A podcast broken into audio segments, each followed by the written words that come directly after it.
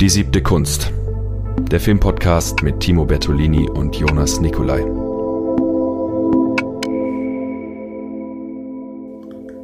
Welches Bier trinkst du heute? Ich trinke heute ein Riedermerzen, ein österreichisches Bier, was mir bis dato nicht vertraut war, aber man soll ja immer offen für Neues sein. Und deswegen Prosit. Noch ist kein Neujahr, aber man könnte es was meinen, weil es gibt wieder eine neue Folge. Die siebte Kunst. Genau, mit Jonas und Timo. Timo. und wir haben wieder zwei Filme mitgebracht zu einem Stammtisch. Und willst du einfach mal anfangen mit deinem ersten Film? Ich fange mal an mit meinem ersten Film. Es ist sogar der erste Film von einem sehr bekannten Regisseur. Der große Weltstar oder so. Ähm, so. Und zwar Following von Christopher Nolan. Das ist, ja, wie gesagt, sein erster Film. Ähm, sogar noch auf 16 Millimeter Schwarz-Weiß-Film gedreht. Ähm, sieht man.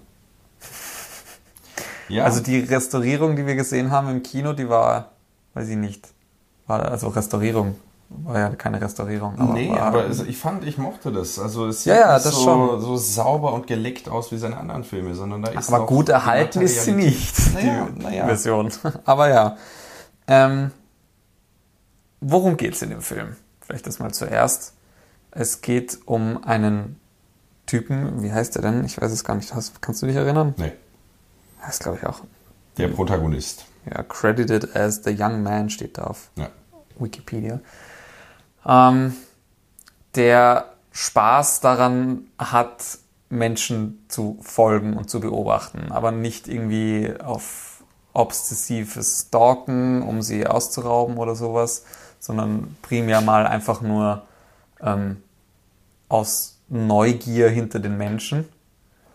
Ähm, und das macht er dann bei einem Mann, da bricht er dann seine Regel, nämlich dass er nur einmal, also einen Menschen nur einmal verfolgt.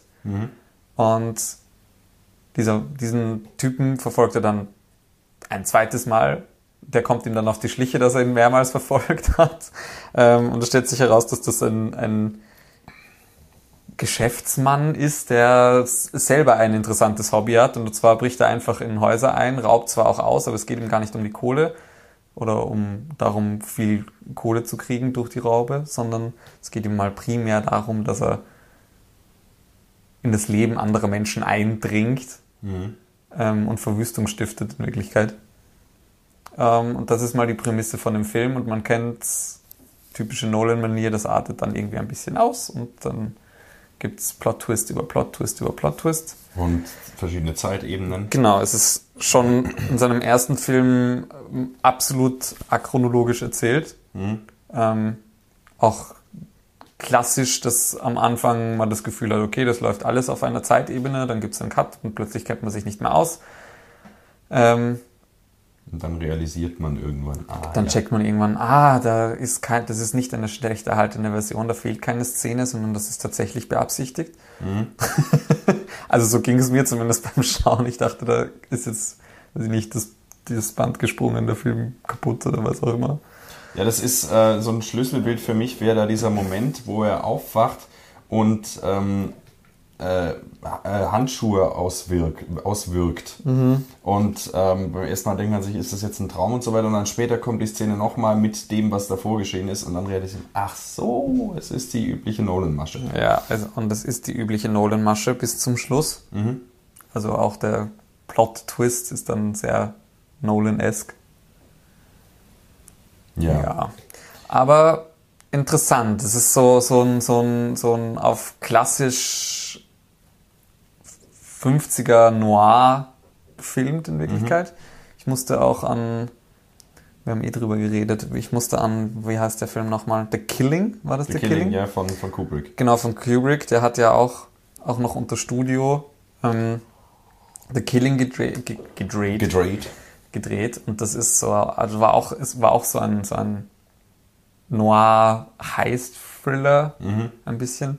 Ähm, auch nicht sehr Kubrick-typisch für sein Spätwerk dann zumindest. Ähm, und auch, also, weiß ich nicht. Aber während bei Kubrick dieser frühe Film noch routiniert wirkt, ähm, finde ich, ähm, und dann später kommt seine experimentelle Phase, sage ich mal, wo er dann wirklich seine eigene Handschrift so etabliert, dass man sofort weiß, ah ja, das ist ein Kubrick-Film. Mhm. Und bei Nolan finde ich es andersrum. Ich finde diesen Film nicht umwerfend äh, genial jetzt, also Following, ja. aber was mich äh, gefreut hat, dass, dass man dann noch so, so eine jugendliche Neugier auf das Medium hat. Ähm, wie, wie kann man die Kamera bewegen? Wir arbeiten mit Handkamera mal, wir arbeiten mit starken Kontrasten, wir machen eine starke Aufsicht, Untersicht. Und wenn man sich dann so ein Inception hernimmt, der natürlich vom Konzept her, was da dahinter steckt, ähm, total ausgetüftelt ist, aber der auf der inszenatorischen Ebene eigentlich Schema F äh, darstellt, finde ich, ähm, ist es so eine gegenläufige Entwicklung. Also Kubrick äh, entfaltet sich, während Nolan sich dann äh, zum einspielt. einspielt, ja, und äh, zum routinierten Inszenator wird. Das kann wohl wahrscheinlich auch an, an der Budgetgröße liegen. Mhm. Also ich weiß nicht, der Film wird nicht so viel, ah ja, 6000 Pfund hatte dieser Film in der Produktion. Das ist äh, wenig. Das ist tatsächlich nicht viel, ja. Mhm. Ja, und dafür ist er super. Ich meine, er hat ja alles selber gemacht. Er hat geschnitten, mitgeschnitten, Voll. er hat Kamera gemacht. Im Abstand steht filmt bei. Ähm, und Drehbuch und Regie gemacht. Und ähm, ja, das hat noch dieses, auch wenn es natürlich ganz viel äh, Reminiszenzen an den Noir-Film sind, hat es noch wirklich den ein, äh, man hat noch das Gefühl, einen Autorenfilm im klassischen mhm. Sinne des Wortes zu sehen. Und ähm, ich finde, ja? Find, was man ihm auch ansieht, tatsächlich ist aber schon auch eine gewisserweise ein bisschen unsaubere Handschrift. Mhm. Also natürlich, er probiert auch viel aus und so, aber ich habe auch mal teilweise das Gefühl, ich meine, Kubrick hat ja nicht, äh, Kubrick. Noch bei Killing. Was? Ich bin noch bei der Killing ja. geblieben jetzt. Ähm, Nolan hat ja gar nicht ähm, Film studiert, mhm. sondern Literatur nach dem, nach dem Motto, nein, er will eh schon immer Film machen und äh, macht was anderes, weil dann kann er sich von dem, was er anderes gemacht hat, was für den Film dazu holen. Das machst du auch, ne? Genau, das mache ich auch. Ähm, und das ist so, weiß ich nicht, das, das merkt man, dass er da noch nicht so eine große Hand, also man merkt, dass er da noch nicht so eine Nähe zu Film hat mhm. am praktischen. Na gut, also das ist aber was, was mir gefällt. Das kann man auch ja, auf die Materialität nicht, beziehen. Nicht per se was Wertendes, aber man merkt ein, es. Es ist ungeschliffen und das ist, das ist toll. Das finde ich genauso wie die Körner im Bild und dann das, die wackelige Kamera und so weiter und diese ganzen Unsauberheiten, die verleihen dem was Lebendiges, Organisches. Mhm.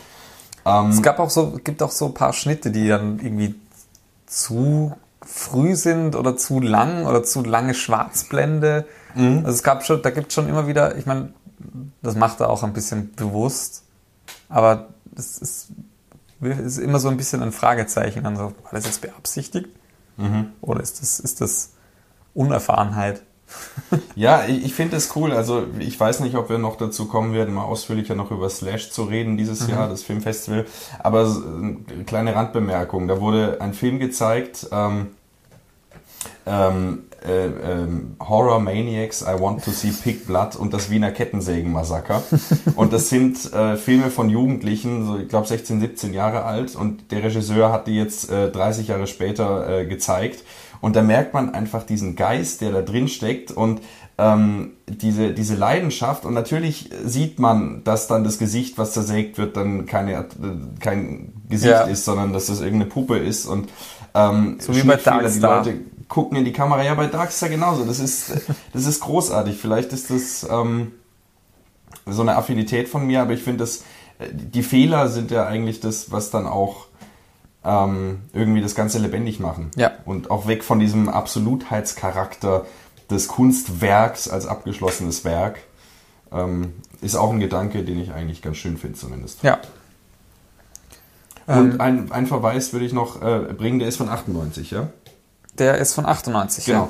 ja. Ähm, kannst du ganz kurz schauen, äh, von wann Mulholland Drive ist? Ich will keinen Scheiß erzählen. Ähm, ich habe im Kopf, dass er 97. Ne, Quatsch, Mulholland Drive ist 2001. Ich bild mir auch, ja. Der kommt 2001. Später. Okay, na, ich hätte jetzt nämlich ähm, den Fehler gemacht, fast, dass ich äh, Following den Soundtrack als Reminiszenz auf Angelo Badalamenti Angelo Badalamentis ähm, Soundtrack von Mulholland Drive beziehe. Ich meine, klar, er hat das auch schon äh, bei Lost Highway 95 gemacht, der, der Stammkomponist und äh, Bandkollege von David Lynch. Ford Gang zum Beispiel haben sie dann auch zusammen als Bandprojekt, ähm, dass äh, er diese Synthesizer-Klänge, die so eine, so eine mysteriöse, irgendwie beruhigende, aber gleichzeitig auch bedrohlich traurige äh, Klangteppiche, die das sind. Ja. Ähm, und das kommt hier auch vor und das ist einfach großartig. Also. Das hat wahrscheinlich dann Hans Zimmer auch zu Nolan gezogen. Ja. ähm, ich habe jetzt gerade nachgeschaut. David Julian mhm. ist, der, ist der Musiker, Komponist oder zumindest eingetragen. Ähm, das in seiner Filmografie auf Wikipedia steht zu Following nämlich folgendes, und zwar das, uh, the music budget for the film was around 8 dollars for a blank digital audio tape. ja, aber es also, ist geil, was er draus gemacht hat. Ich meine, wenn du Hans Zimmer ansprichst, er hat äh, in diesem Film auch schon dieses ja, Tiki-Taka. Tiki-Taka, Tiki-Taka. Ähm, und das, das fand ich, war auch eine große Stärke dieses Films. Diese, dieser simple Soundtrack, wo wir auch wieder bei Darkstar und John Carpenter waren, der dann da irgendwie, ich meine, die ikonischsten äh, Film-Soundtracks sind die einfachsten. Hollywood. Die, die, die, die, die, die, die, die, die, die, die, die, die, die, die, die, weil sie halt die, die, die, die, die, die, die, ja, voll. Die, die, großartig, wenn man mit wenig sowas, sowas schaffen kann. Herr der Ringe. Aber es ist auch äh, schade, dass äh, diese Art von Soundtrack kaum noch gibt. Ja, das stimmt. Da ist Hans Zimmer auch ein bisschen schuld. Da ist Hans Zimmer leider mit Nolan, probably.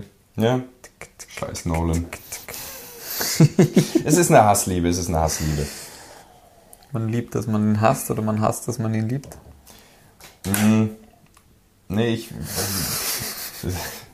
Führen wir den Gedanken nicht weiter aus. Was, was kann man noch zu Following sagen? Ich hatte dich unterbrochen. Ähm, ja, zur Handlung. Mhm. Ich finde die Handlung ein bisschen unausgereift. Mhm. Also die Idee ist typisch Nolan. Ich finde, er hat immer gute Ideen. Mhm. Ähm, aber es scheitert an der Ausführung bei dem Film, finde ich.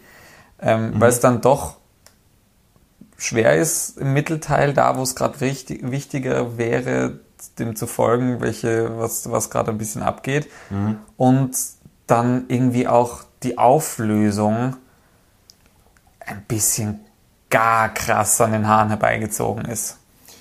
Ja, ich meine, gehen wir auf die zwei Elemente ein, die störend sind. Ja. Zum einen, es kommt ja dann hinten rum raus, also das muss man vielleicht noch sagen, es gibt dann noch diese Frau, die die beiden dann als Team besuchen und bei ihr Sachen verschieben und verlegen. Mhm.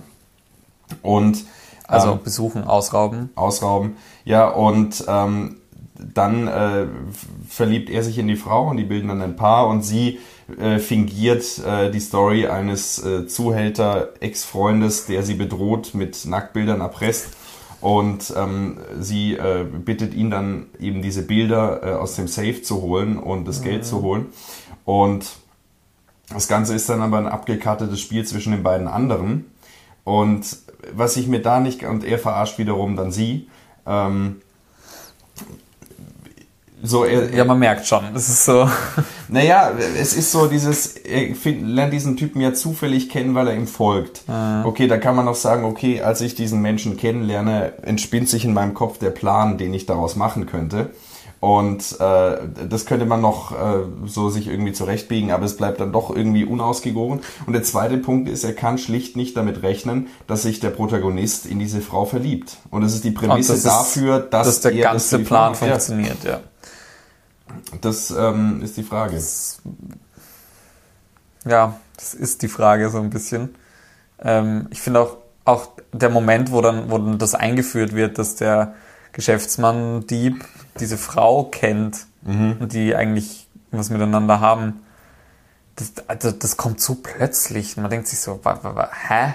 Ja. okay, gut, die sind, aha, okay.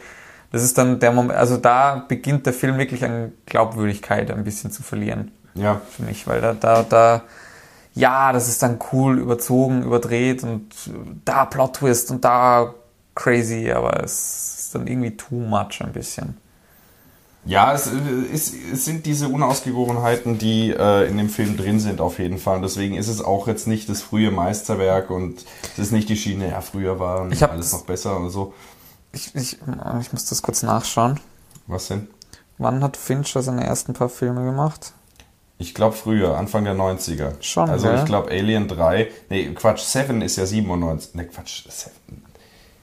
Jetzt, jetzt rede ich kompletten Bullshit. Äh, Sag du, sag du, was du hast. Alien 3, 92. Seven, Seven war 95, The Game 97, Fight Club 99. Eher auch zu der Zeit. Aber ich, ich hab, ich hab, also es passt, es passt eh in diese, der Film passt gut in diese 90er Thriller ähm, rein, die diese richtig orgen Plot-Twists probieren. Ja, stimmt. Und da erinnert er mich so an ein bisschen an einen, ich möchte mich auch an einem Fincher-Movie probieren, aber das Ja, passt dann nicht so ganz. 94 Usual Suspects, oder ist der ich, Ja, ja, ich 90er irgendwo- unsicher. Ähm, ich habe jetzt entweder 94 oder 99 im Kopf. Könnte auch sein, dass Usual Sus- Suspect später kam. Mit Kevin Spacey. Äh, Aber diese, diese Jahreszahlen, das ist ein bisschen schwierig, da weiß man dann nicht, was von wem. Von 95. 95, okay. Also das war Ja, ja es damals. passt genau in, das, in, in diese eh 90er. Und letztendlich geht ja dann alles auf äh, Pulp Fiction und Reservoir Dogs zurück, die ja anfangen, in der Form dann Ja. Das im Mainstream zu machen. Ich meine, natürlich gab es es früher schon, aber ähm, durch Pulp Fiction, glaube ich, maßgeblich beeinflusst sind diese ganzen Filmemacher der 90er Jahre. Vor allem dieses eben diese, dieses von dieses wir versuchen richtig krasse Plot-Twists zu Mhm. machen. Auch so so Vengeance Trilogie, Oldboy-like. ja, und Aber Sixth Oldboy ist ja oder sowas wäre auch noch so ein Film. Ja, genau. Also das ist so die Zeit der 90er. Ich meine, Oldboy Fight war dann schon später. Aber eh diese, diese Mitte, Ende 90er, Anfang 2000er. Mhm. Da fügt er sich schon ganz gut ein, der Film. Mhm. Aber ist, finde ich, keine der großen Perlen dieser, dieses Subgenres. Ja, aber es empfiehlt sich vielleicht schon, äh, es gibt ja da draußen viele Nolan-Fanatiker, ähm, sich den mal anzuschauen auch, weil, ja, das schon. äh, weil es halt auch ein Anfang ist von einer Person, die dann unabhängig davon, was man von ihr hält, wichtig ist. Besser als Memento. Memento ist sowieso der letzte Scheißdreck. Also Memento ist scheiße. Also wenn ihr mir widersprecht, dann liked die Folge. Am Rande sehr kurz bemerkt, uns gibt es auf YouTube mit Bild, aber auch auf Spotify, iTunes, Deezer, Google sowie sämtlichen anderen gängigen Podcast-Portalen und per RSS-Feed für einen flexiblen und individuellen Hörgenuss. Wir freuen uns über jede Unterstützung und wären fürs Abonnieren, Liken und Teilen aufrichtig dankbar. Außerdem gibt es uns auf Instagram als erziebte Kunst. Auch dort lohnt es sich vorbeizuschauen, um keine weiteren Folgen mehr zu verpassen. Na gut, ähm, dann gehen wir weiter. Dann gehen wir weiter. Und zwar, ähm, jetzt muss ich doch auch nochmal nachgucken. Ich habe 56 im Kopf. Wir springen in der Zeit 67. Ähm, Fast. he- heute mit den, mit den Zahlen, mit den Jahreszahlen, das ist gar nicht gut. Ähm, so, es geht auch um einen Film, der Neo-Noir-Elemente enthält, der auf jeden Fall sich, äh, was heißt Neo-Noir-Elemente, der ist ja viel früher, es ist äh, fast noch ein Noir-Film eigentlich, also Neo-Noir wird dann vielleicht eingeleitet mit Chinatown. Wikipedia sagt auch Neo-Noir dazu. Ja gut, man kann vielleicht sagen, der Noir-Film ist schon so ein amerikanisches Ding der 30er, 40er Jahre, Scarface. Ja, 40er, 50er, glaube ich. Weiß ich nicht. Aber ja, so viel, Mhm. genau um die Zeit herum, ja. Und jetzt ähm, kommt da ein Film ähm, mit ähm, Alain Delon ähm, von Jean-Pierre Melville, Le Samouraï oder auf Deutsch der eiskalte Engel. Ähm, der französische Titel ergibt mehr Sinn, da ist dann auch so wie bei Pulp Fiction dann so am Anfang dieser Begriff erklärt. Äh, Samurai äh, ist einsamer, ist der einsamste Mensch auf der Welt. Einsamer ist vielleicht noch der Tiger im Dschungel oder sowas. ähm, und damit ist das Thema etabliert. Es äh, geht um einen Auftragsmörder, äh, Alain Delon. Und ähm, normalerweise ist es ja eigentlich so in solchen Filmen, dass man äh, sehr lange dem Genie äh, dieses Auftragsmörders zuschauen kann, wie er sich immer wieder rausschlawinert und so weiter. Ähm, und in dem Film ist eigentlich direkt nach dem ersten Mord am Anfang ein Gerichtsverfahren, wo er relativ zentral im Fokus steht ähm, und eigentlich dann gar nicht mehr dieses, äh, der Täter wird irgendwann im letzten Drittel zum Gejagten, sondern er ist eigentlich ab der ab den ersten 20 Minuten schon der Gejagte, der dann bei der Polizei äh, diese Gegenüberstellungen machen muss und so weiter. Interessant. Und auch seine Auftraggeber verraten ihn dann letztendlich, weil er ähm, zu riskant ist, äh, ihn weiter zu behalten und wollen ihn auch umbringen und so weiter. Er ist dann fol folglich ganz auf sich allein gestellt. Er hat eine Frau, die ihn deckt mit einem Alibi. Ähm, und er hat auch, und das ist... Die Ähm, Femme Fatale. Ja, der, sie ist nicht die femme fatale. Ah. Ähm, es gibt eine andere Frau. Es wird mit diesem Motiv auch gespielt, Okay. aber es ist so ein bisschen zweischneidig, weil es gibt die Jazzmusikerin. Er tötet den Besitzer eines Jazzclubs, natürlich Jazz, ähm, am Anfang äh, in dessen Büro im Jazzclub und die ähm, Pianistin, die in diesem Jazzclub immer spielt, hört den Schuss. Und so gibt es diesen Moment, wo er aus dem Büro an ihr vorbeiläuft und sie kurz Blickkontakt haben und sie ihn deswegen ganz genau erkennt und genau weiß, wer er ist und sie deckt ihn aber. Oh. Sie sagt, das, das ist er nicht bei der Gegenüberstellung. Und da entspinnt sich dann so äh, ja fast ein erotisches Verhältnis, ohne dass sie je was miteinander unternehmen. Und er ist in seiner Einsamkeit äh, da isoliert und äh, man fragt sich auch, was ist eigentlich der Sinn dieses Daseins? Und es ist ein, ein wunderbarer, ganz ruhiger Film eigentlich. Du Okay. kennst Jean-Pierre Melville von Le Deuxième Souffle, Ja. äh, der zweite Atem. Und von, von, ich komme gerade nicht drauf. Das, wo der, wo der, ähm, der deutsche Soldat aus dem Zweiten Weltkrieg an das Ende zu der Familie. Inglourious Bastards. Äh, ich glaube, ich habe den nicht gesehen. Ich habe von ihm tatsächlich nur vier im Roten Kreis. Le Silence de la Mer. den hast du gesehen? Ja. The Ah. Silence of the Sea, genau. Und wie ist der? Super. Ja? Melville ist super. Also, Melville ist so ein Phänomen, weil er ähm, im, in Frankreich so diese sehr amerikanischen Filme macht zu der Zeit, aber gleichzeitig sie auch mit so einer französischen, ne, mit so einer französischen Note auflädt. Ja. Und dieser Film ist von einer äh, Schönheit, Langsamkeit, Traurigkeit, ähm, die sich so ganz spät eigentlich oder vielleicht erst danach einstellt, weil diese Ausdruckslosigkeit und dann diese Akribie, wenn dann bestimmte Vorgänge, wenn er sich das Nummernschild, wenn er wieder ein Auto geklaut hat mit seinen 50 Schlüsseln, die er da hat, und dann probiert er die Schlüssel aus und hat da immer eine Garage, wo er reinfährt und der montiert ihm dann die Nummernschilder um, gibt ihm andere Personalien. Und äh, das wird in aller Ausführlichkeit gezeigt, wie der da ankommt, das Licht anschaltet, die Schrauben rausdreht, das Ding rausnimmt, die neue rein. Und die reden kein Wort dabei. Dann am Schluss macht er nur und er kriegt noch einen Revolver dazu. Und da wird gar nichts gesagt. Also Sehr diese gut. Routiniertheit, die Ja. man vielleicht auch aus ähm, Kalter Hauch, heißt der Film auf Deutsch, äh, Charles Bronson, kennt. Ähm, und das ist wirklich einfach wunderschön, diese, diese Tristesse und äh, diese, diese Anmut von Alain Delon natürlich, aber auch von, der, von den beiden Damen und äh, Jazz, aber gleichzeitig Jazz. Jazz, das reicht. Das ne? ist schon Noir und Noir Jazz. Jazz. Ja, Mal gleich ähm, wieder Bock auf Taxi Driver. ja oder, oder Chinatown. Ja, Chinatown. Müsste man sich auch mal wieder anschauen.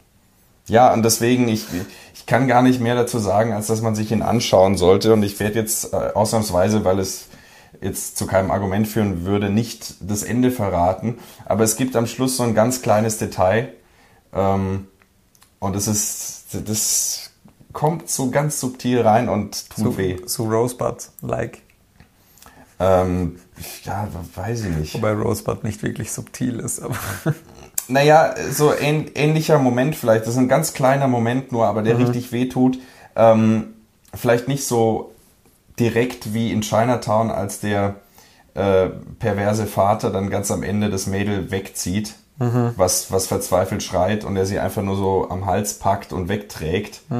Das ist also so diese, diese Tristesse eigentlich, so, ich weiß nicht, ob man das filmhistorisch irgendwie zusammenbringen kann, aber mit Neo-Noir, also gerade Chinatown ist ja dann doch auch die Subvertierung der Konvention, wo dann die femme fatale äh, äh, inszeniert wird, die sich als eigentliches Opfer herausstellt Ja. und solche Sachen. Und ähm, diese Trostlosigkeit, die am Ende bleibt, Also die man dann vielleicht auch wieder aus New Hollywood kennt, Taxi Driver oder sowas. Ähm, wo es eben nicht zur Auflösung kommt, wo die Verbrecher davonkommen, wo die Strukturen nicht aufgelöst werden.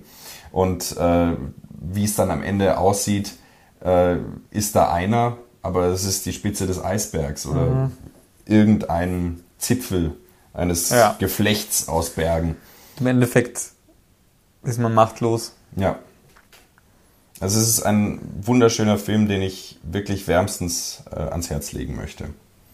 Und Jean-Pierre Melville sowieso großartige, großartige Thriller. Und es ist ähm, auch kein Kunstfilm, sondern es ist, es ist ein, äh, es ist ein Thriller, Noir-Thriller. Melville ist gar nicht so Avantgarde, Arthouse. Nee, es ist, äh, also, es, ist ein, es sind Genrefilme. Ja. Hochwertige, großartige ja. Genrefilme. Äh, handwerklich sowieso die Virtuosität des Handwerks, die, die Einfachheit suggeriert, aber in, hinter der großes Können steckt. Und in Amerika ist er tatsächlich damals als unter dem Namen The Godson erschienen. The Godson? Ja. Einfach aus dem Grund, weil The Godfather gerade sehr populär war und sie wollten da Cash machen. Ja, das ist spannend. Ich meine, der Titel Der eiskalte Engel, klar, er ist eiskalt. Ist er der Engel, ist die Frage. Ist es vielleicht die Jazzmusikerin, die der, der, der Engel ist und mhm. die auch eine gewisse Kälte hat in allem, was sie tut? Ähm, und eine Unnahbarkeit. Aber ich finde der Titel Le Samurai äh, eigentlich sehr, sehr zutreffend, weil er, weil er diese immer, Einsamkeit wunderbar beschreibt eigentlich. Ich bin auch immer ein bisschen vorsichtig, wenn es um die Deutung von Filmtiteln geht, die eigentlich eine Übersetzung sind. Ja. Weil, also, na gut, die Leute haben sich schon auch was gedacht dabei, zum Beispiel die Italian Job auf Deutsch Charlie Staub Millionen abzunehmen. Also ich rede von dem Original mit Michael Caine. Ganz sicher. Der müsste auch aus der Zeit sein, aber ich sage jetzt kein Datum, weil sonst rede ich wieder Scheiße. Aber es gibt ja einen Remake äh, mit Matt Damon, glaube ich. Von dem spreche ich nicht. Ah ja. Ja. Hast du den Thomas Crown Affair gesehen? Nee. Den müssen wir uns mal anschauen, der ist gut. Aber auch das wie, auch. Wie kommst du jetzt auf den? Ich weiß nicht. Einfach so. Er ist, ist mir gerade in den Kopf gekommen. Ein guter Film ist übrigens auch Ex-Drummer, wenn wir auf rein assoziieren sind jetzt. ja, ich weiß, du redest seit einem Jahr davon und du hast es immer noch nicht geschafft, mir den Film zu zeigen. Nee, du, naja, gut, das gehört nicht hier in den Podcast. Das äh, regeln wir danach. Ähm, über den Film werden wir sprechen. Das ist eine Ankündigung. Wir werden über diesen ja. Film sprechen. Ja. Sehr gut. Der ist nämlich großartig. Ich habe den, glaube ich, auch schon mal empfohlen hier. So wie wir. So wie wir. Wir haben heute. Wir empfehlen uns auch. Wir empfehlen uns, empfehlt uns. ähm, heute mal eine kürzere Folge, nachdem die letzten zwei äh, ja Überlänge hatten, kann man, denke ich, auch heute bei einer guten halben Stunde es ja. mal beschließen. Will jetzt eh so sich einpendeln. So ja, 30, es ist eh das Ziel, 30, 40 Minuten äh, für die äh, wöchentlichen Stammtischfolgen zu machen. Reicht für zwei Filme. Ja. Na gut, in diesem Sinne viel Vergnügen mit. Äh, womit eigentlich? Äh, machen wir Schluss. Geht ins Kino. Die siebte Kunst. Der Filmpodcast mit Timo Bertolini und Jonas Nicolai.